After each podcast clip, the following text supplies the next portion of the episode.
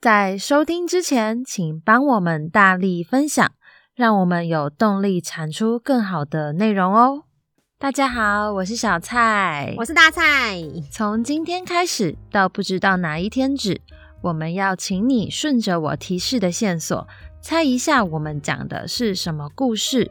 大蔡老师上课都有教过，没上过的同学，说不定你刚好也读过、看过、玩过、听过。真的没听过的话，不要怕，五分钟后你就听过喽。总之，不管你从哪里来，有种你就跟着我们给的线索猜一猜吧。今天的故事有以下五个线索：第一点，主角读新闻相关科系；第二点，主角的亲人在戏院随机杀人。第三点，世界上有绝对的好人或绝对的坏人吗？第四点，这个故事影射一件台湾发生过的重大刑事案件。第五点，这部于二零一九年出品的电视剧，在当时引起极大的回响。以上就是今天故事的五个线索。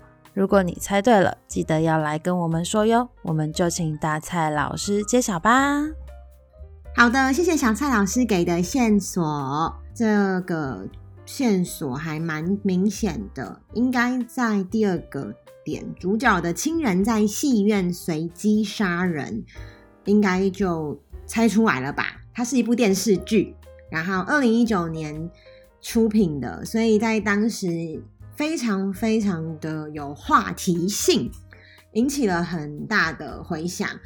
然后大家也开始在讨论说精神病这个议题，就是像是大家对于思觉失调症有了初步的认识，也会开始关注到说是不是死刑才是唯一的。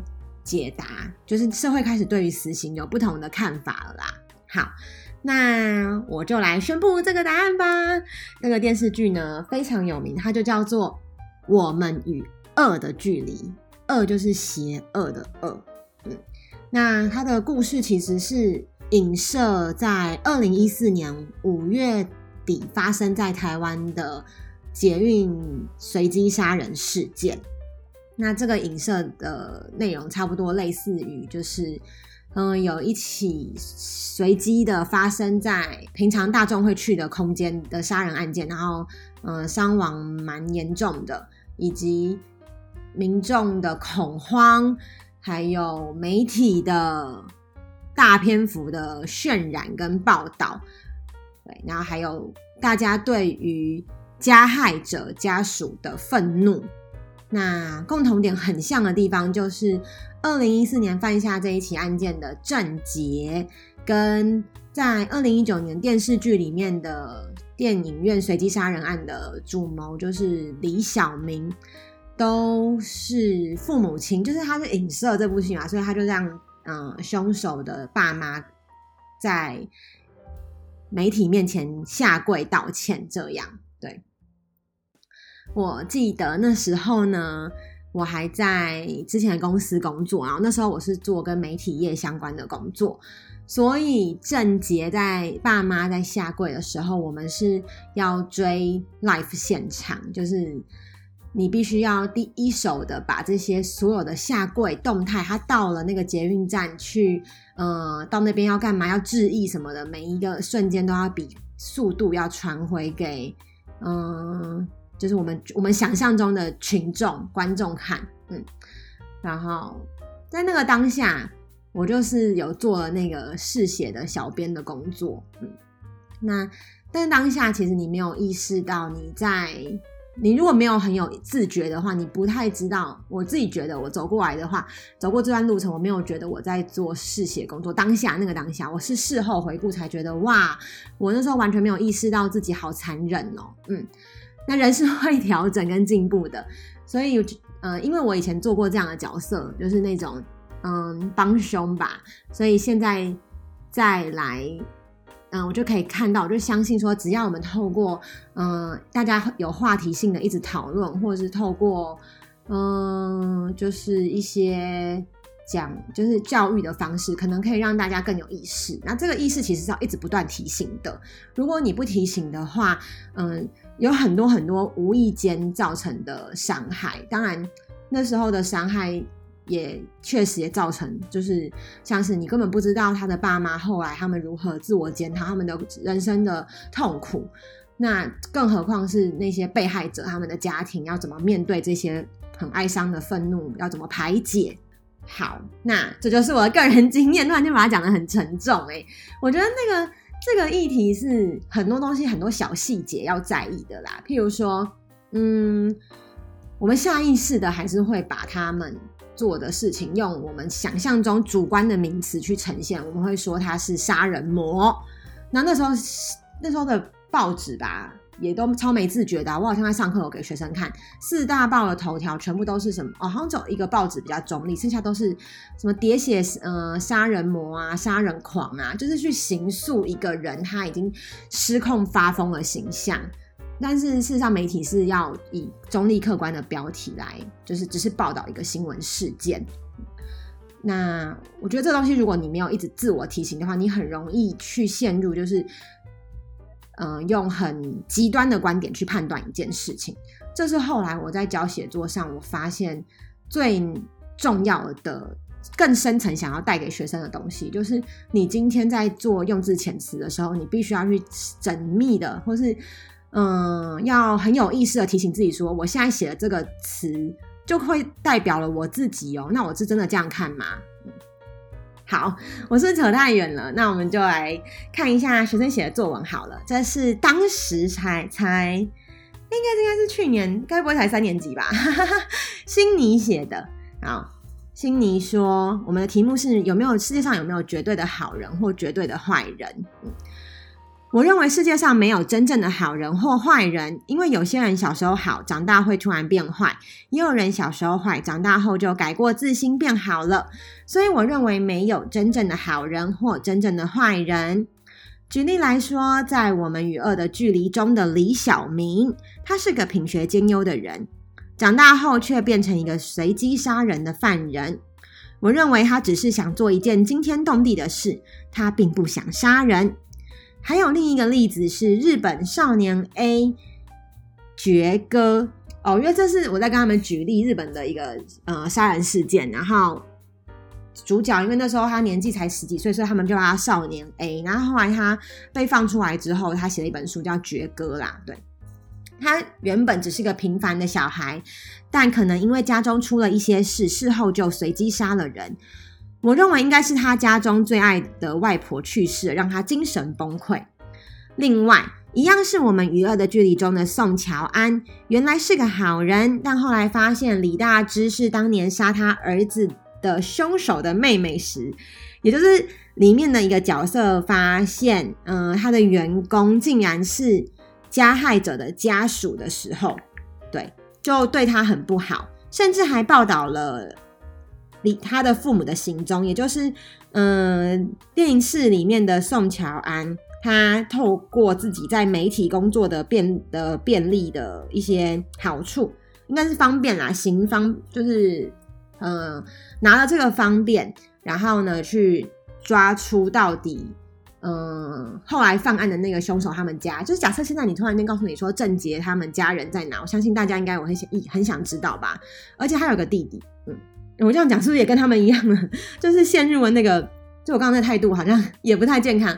不过反正就是展现了人性，其实就是有这个面相啦，应该是这样讲。对，好，总之呢，李大芝他的爸妈就被他的原老板曝光了。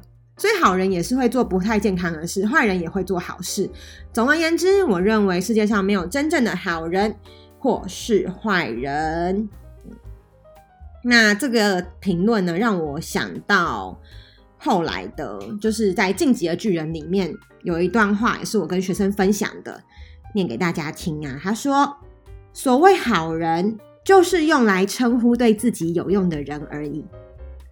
但是世界上不存在对所有人都有用的人，因为每个人为了一个人的利益，可能会侵略另一个人的利益。我为了我自己好，我可能自私，就会伤害到你。”该有的权益，不是吗？这个就是他们故事里面讲到的好人。你可能你的好人只是他对你好而已，是吗？或是你可以想一下。好啦，再来是冠廷写的是与非，哇，这个题目好正义的感觉哦。好，是与非这个意思，在各种人眼里是截然不同的。那些你认为是错的事，或许在你换个角度想后，就会有不一样的想法产生了。对我而言，是与非是没有绝对的。当你是受害者时，你就会认为做错事的人就是错的，而自己就是对的。但当你以加害者的角度去看时，他可能是没事找事做，所以才会有恶有恶报。如果他其实是个好好工作的青少年，可能就会因为这些不当的对待，因为社会上的不平等跟各种压力，以致误入歧途，有了不好的念头。在这个社会上，有许多人因自己给别人压力，以致他人痛苦的事情。就像是之前发生的南安小熊事件，因为大量人潮前来观赏，让下来找食物的小熊跟他妈妈在那时永远的分散了，再也不能相见。还有在第一次世界大战发明毒气的哈勃，虽然打赢了战争，但也害死了数万条人命。之前一个非常火红的电视剧《我们与恶的距离》，内容是在讲被害者给予加害者和他的亲人非常大的压迫与歧视。告诉我们是与非是不公平的。以上三件事都告诉我们，加害者和受害者的观点完全不同。当某一方觉得是对的时，那另一方必然会觉得是错的啊！哎，这边讲的好好哦。嗯，对。当某一方觉得是对的时，另一方一定觉得是错的。怎么都没有中间的人啊！我就希望透过写作，我们可以带起一些。在这个社会上，比较不要那么极端的看法，不要这么武断的下定论。嗯，如果我们都能换个角度想，且去了解别人的心思，那或许就不会再发生憾事。虽然我们现在用的方法都只能治标不治本，但相信以后我们都可以互相了解，创造一个更好的社会啊！好啦，结局有点那个天下大同的感觉。虽然说要创造更好的社会真的很难，可是我觉得可以松动一两个人的想法，改变一两个人对于一件事情不要再这么的固着跟僵化的去思考，就已经很厉害了。甚至是我觉得改变别人不可能，改变自己最难。嗯，那我想跟大家推荐一个，嗯，好像是上个月底三月底才做的，就是。公视的一系列的专题，就是公视的电公众电视有一个节目叫做《有话好说》，那他们呢，就是那个主持人非常有名嘛，叫做陈信聪，我应该没记错，他做了一系列在探讨，嗯，病人如何变成杀人犯，那讲的就是思觉失调症，那思觉失调症的日常，所以非常推荐大家去看，因为他做了四集，那这四集还。访问了他的，嗯、当时小灯泡事件的，呃，就是那个犯人的家人，呃，应该不是家人吧，朋友对，所以他这个就是视觉失调症的系列。那其实后来我们在做这个系列，我们是做一整包，一整包听起来好像很怪，我讲话好像很喜欢讲一整包，就是我们做我们与恶的距离，然后我们还有讲，嗯，小丑，对，啊，就是那电影小丑，然后。我们还有讲那个玫瑰少年，从一个人的养成到整个结构的形塑，到最后事件发生，我们是倒着讲的。先讲如果今天这个事情发生在你身上，你家人被杀，你的心情，那你一定是很你想要以牙还牙，还是你什么心情？对，最后再回来看，虽然我们都不是，可能我们都不是那个，嗯、呃，真的很。需要社会帮助的受害者，我们也只也没办法，目前我们也没有这个经验去体会。可是，我觉得至少我们还是可以做一点事情，因为这个主题就叫“我们与恶距离”嘛。我们并没有离那个恶很远，每个人只要愿意意识到说，你现在随便去贴标签别人、霸凌别人，他的心里的伤口，最后可能会变成一个蝴蝶效应，影响了这个世界很多。那你会不会愿意多给这个世界一点善意？嗯，不是那个 鬼灭真的善意哦，这个是我觉得嗯，非常非常难，但是要很有智慧的事情跟大家分享。以上就是今天的有种你来猜，下集见，拜。